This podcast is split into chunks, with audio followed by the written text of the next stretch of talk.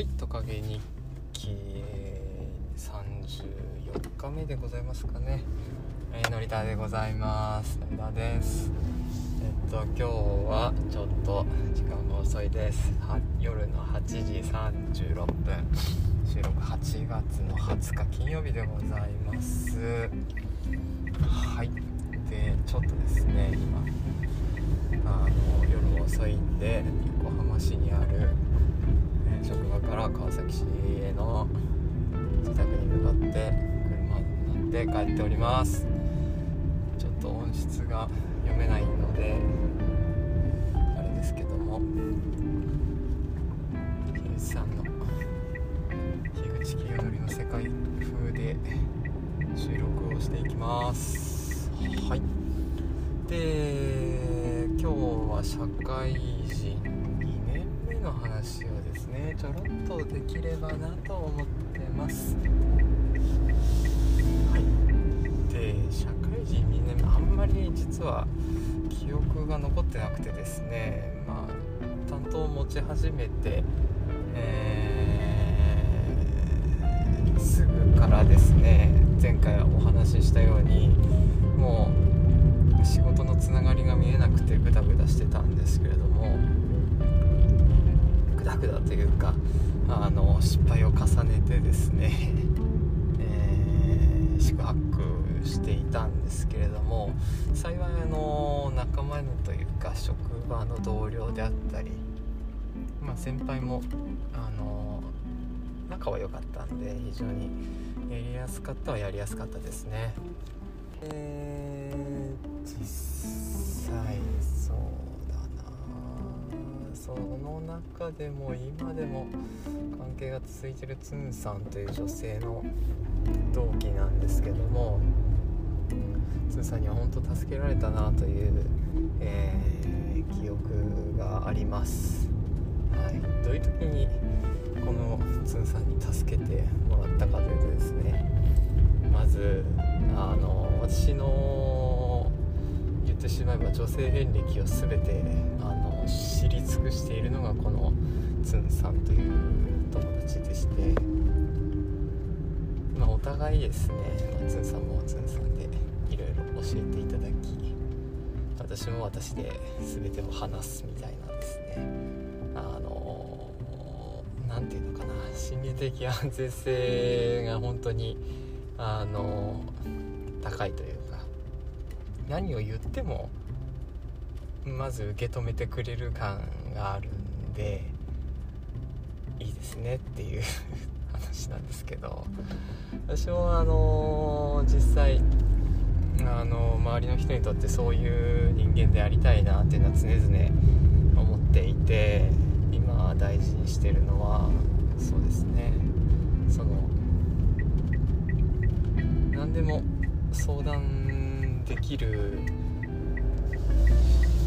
何でも相談したい人何か言いたい人にまあ目指目指してるというかなりたいなとは思ってます。でなんでかっていうとその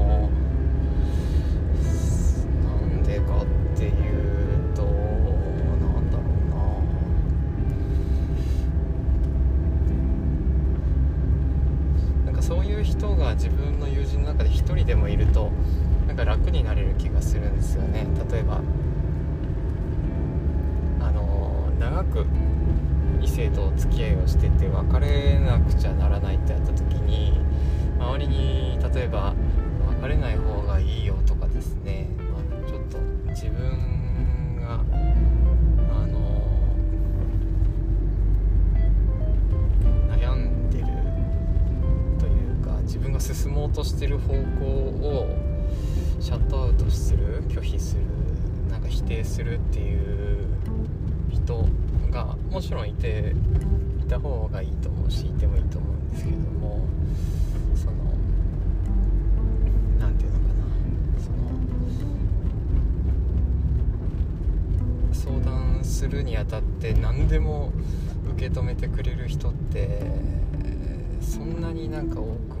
ないしてやこう2930になってくるとあんまりなんか人にこう大広げて相談しにくくなるというかなんか大学生の時はこの人が好きでとかこの人と別れそうでどうしようみたいなのあると思うんですけどなんかすぐ相談できるような気するんですけどなんか2930になってくるとだんだんそういう話も重たくなってくるというかいう印象でして。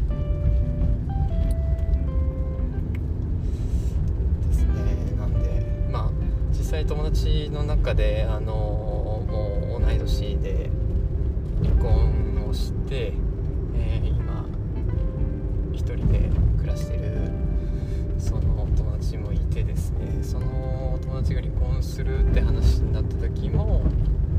まあ私としては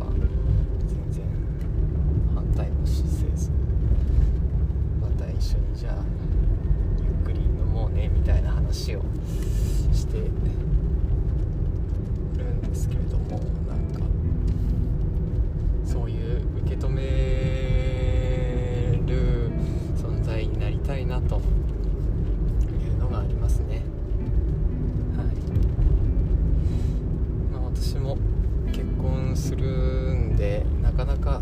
そうだな。別に悪気とかじゃなくて気使って誘いづらいなっていう場面も人もいるのかなと思うんですけど結構気兼ねなく誘ってほしいなと思いますね。は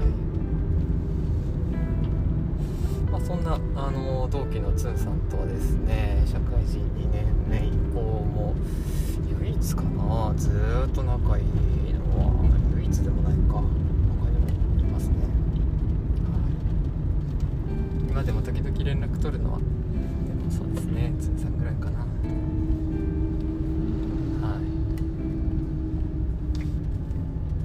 っていう話でつんさんの話しかしてないな。今どれぐらいだろう、7分なんで 終わります。スーさんの話でした。ありがとうございました。いつかゲストで呼びたいと思ってます。のりだでした。